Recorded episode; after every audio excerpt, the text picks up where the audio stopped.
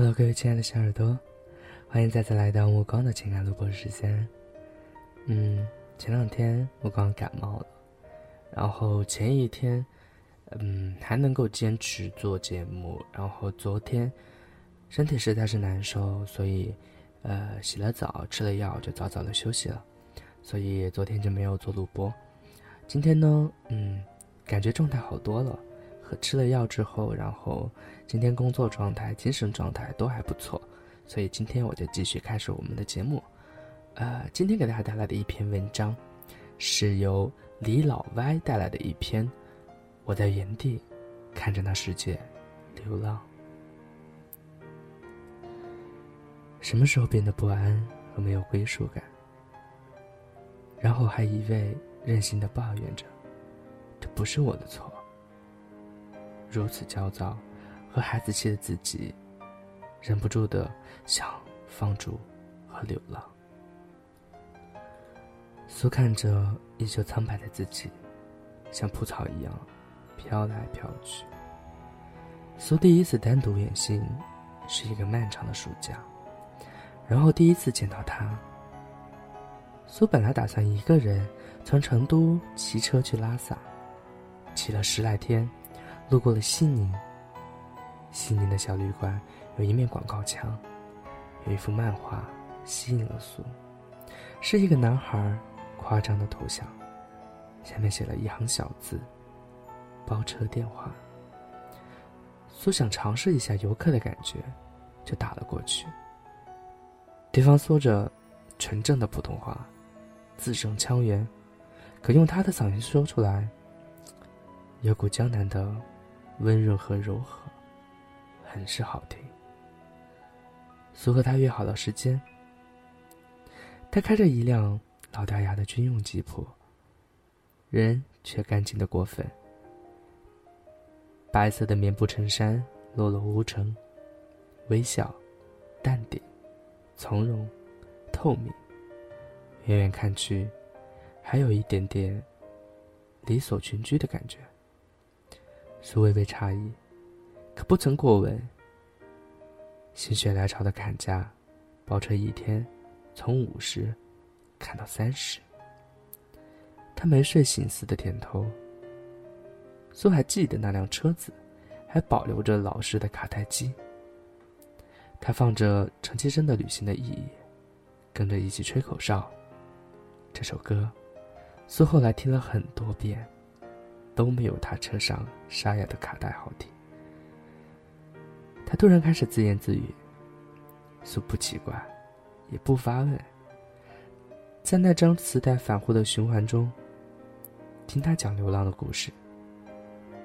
他比苏大了五岁，大学没读完就跑出来了，从北京到内蒙古、新疆、西藏、甘肃。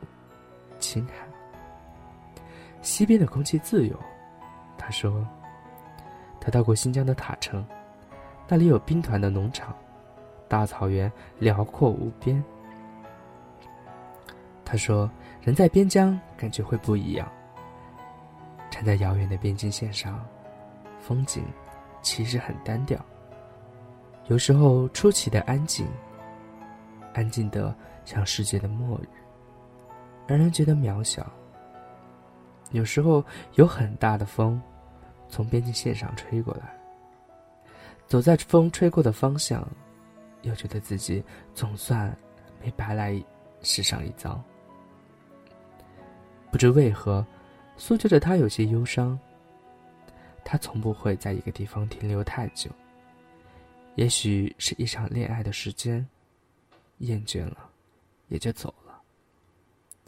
苏问他吃啥喝啥，他说没钱了，就打点小工挣点钱，总能活着。一个月前，他一人一车流浪在西宁，钱花光了，一个哥们收留了他。他叫那人叫唠叨，是西宁人。唠叨虽然话多，但人仗义，帮他拉点散货赚钱。那晚，苏和他们去文化街吃干拌面，像熟人一样。苏告诉他，过几天就骑车去拉萨了。他随口说，他也去。那两天，他借了辆自行车，带苏去转西宁城。南山、北山、回民街、水井巷，有一次沿着黄水河向西骑，一直骑到人烟稀少的村落。苏尤其喜欢沿着河流骑行的感觉，说不清楚为什么。苏水有着格外的感情。苏问他：“这是西宁最长的河吗？”他说：“不仅最长。”还是整个西宁和青海的命脉，也许是魂。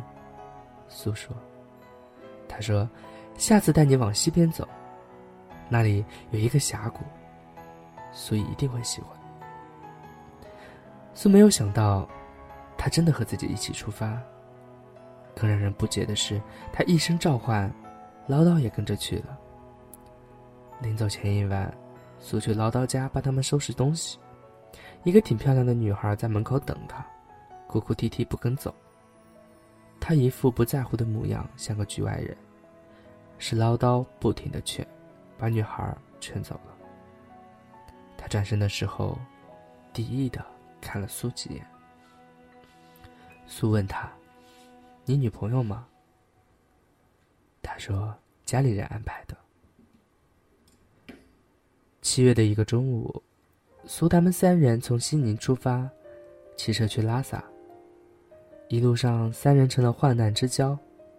苏也终于明白，他为什么如此热爱路上。路上的他，是发光的，如此自由、浪漫和有灵魂。在他的自行车前面，车把上有一个他自己编的稻草人。他还给他起了一个名字，叫阿瑞。他疯狂的踩着脚踏板，对着阿瑞大声的歌唱。他非常的善变，有一次走错了路，多骑了十几公里。在掉头的时候，他说：“你们俩走吧，我就按着错的走。”他带着慵懒的表情，很欠揍的样子，但不知为何，每个人都被他吸引。苏。猜不透他再次改变主意，愿意掉头和苏他们一起走的原因。一只猫掉到河里去了，他跳进水里把猫救起来。上岸后就忘了自己要独行。青藏线上的国道时常能碰到骑车去拉萨的年轻人。苏他们原先三人的队伍变成了七个人，这些人后来都变成了莫逆之交，有事儿就言语。没事儿不联系。苏后来去了北京上学。有一天，苏接了他的电话，说他回北京了，然后约在咖啡馆。面对面坐着，苏觉得有点荒唐。他告诉苏，他刚从藏区回来，那边正在下雪呢。大厦外面的三环路堵成了停车场。人人焦躁不安，人人戴着面具。苏听着那些遥远的故事，心想：在城市的文明里，两颗心贴不到一起去。苏说：“出去走走吧。”两人在马路牙子上坐着，吸引了不少人的眼光。苏索性把手机关机，这时候感觉才回来。他突然告诉苏。他奶奶死了。那是苏第一次见他哭，像个孩子。苏问他：“还走吗？”他闭上眼睛，没搭理苏。苏想起西宁的夏天，一样的柳树，不一样的风。奶奶葬礼结束后，他又出发了。临走的前一天晚上找苏。他们聊了一夜。苏想起从拉萨回西宁的那晚，苏他们几个在餐厅吃饭，他去洗手间。邻桌的几个混混跟苏斗贫，他让苏先走。苏刚出门，他就抄起桌上的酒瓶拍人家。他打起架来不要命，直到警察来了，他还没有停下，满身是血，带着逼人的阴气。苏问他怎样看他这个朋友，他开玩笑说，他飞得太远了，忘记自己在哪儿，所以就需要一个坐标。苏笑了，其实他也是苏的坐标。苏守在无聊的现实里，让他替自己流浪。第二天，苏去学校，他睡在客厅的沙发上。等苏回来的时候，他已经不见了，留下一张漫画。一个妹妹的小女孩，脚踏的小马蹄，正在吃一片棉花糖。苏也不是没有见他真心爱过。有一年冬夜，有人砰砰敲苏的门。他站在门外，胡子拉碴。苏诧异的发现，他不再是初见面时那个面容苍白、颜色明亮的少年了。虽然他还有苏，依然年轻，苏还是什么都没有说。进厨房先下两包方便面，打两个鸡蛋。他也什么都没有说，埋头吃完。在这个世界上，一个人愿意把他最难看的样子给你看，你没有心存感激。苏看着他醉得不省人事的样子，然后像哥们一样的照顾他。苏什么也没有问，听他迷糊着嘟囔：“真的走累了，要停下来了。”可是苏，还有谁会替我们流浪？一瞬间，苏突然。就想要流泪。再次接到他的电话是在夏天。他说：“老老要结婚了，去西宁吧。”当年一起去西藏的朋友们全到齐了。几年未见，这些当初发誓一辈子在路上的人，大多数都停了下来。没什么新鲜的，都是停在一个累的地方。那天，所有人，除了苏。都喝得酩酊大醉。他们陆续回去了。苏请了假，想多待几天。苏问他下一站去哪？他苦笑着说：“苏，其实我也妥协了。从西宁出发，沿着黄水泱泱，奇峰延绵，水鸟流连，这……”就是他所说的峡谷。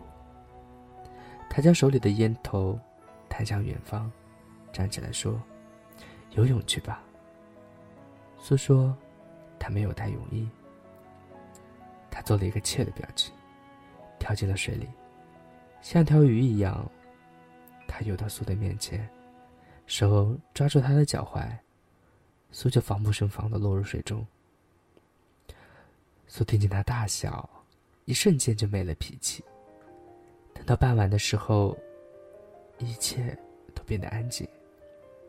苏看他在夕阳下平静的面孔，泪流满面。几年又过去了，苏的生活变得平静，他也再也没有联系过苏。但苏知道，他过得很好，满大街的报纸上都是他的名字。苏小小没什么想法。苏混的不错，却总觉得缺少了点什么。或许，生活是一滩百般无聊的河水，苏并没有把它游成江湖。大学毕业之后，苏继续出发，从黄水往河的西边，走过西宁城，穿过西峡谷，穿过日月山。穿过青海湖，穿过黄水发源的地方，当年丝绸之路经过的地方。当踏上归途的时候，苏看见峡谷那张熟悉的面孔，想：其实那么多年，都是自己站在原地，看世界流浪。文章到这里就结束了。也许身为一个俗人的目光，没办法理解，在旅途中，在行进的过程中间的他们，心里面想要的到底是什么？自由吗？还是说，想要走遍山川河流，看遍天下美景？也许没有行在路上的人，都没办法去懂得，他们为的到底是什么。而目光看到这篇文章，想到更多的是人生的道路。其实，人生的道路，就好像这些行走中的人们一样，他们的路程一样。人生的道路那么的漫长，我们能不能坚持的走下去，走一条自己向往的那一条路，走向自己想要的自由，走向自己想要的成功？其实谁也没办法保证自己未来一定会成功，或者一定会怎么样。所有的人都是在自己的路上努力着，加油着。也许我们最后能成功，也许我们最后能达到自己的目的地，也许也会失败，但是我们不能停下，停下了，你就再也没有到达目的地的希望了。好了，各位亲爱的小耳朵，今天这篇文章感觉看了之后有一点点的沉重感，也许是因为我自己。身体还没有完全康复的原因，然后会有一点点的沉重的感觉。希望大家不要不要有太多的思绪，就当是一个美好的故事来听吧。也希望大家在人生的道路上能够坚持的走下去，走到自己的想要的那个目标，达成自己的愿望。好了，今天的节目就到这里了。嗯。喜欢目光的声音和节目的小耳朵，记得帮忙点个赞、发发评论或者是转发一下，谢谢大家哦，晚安，好梦。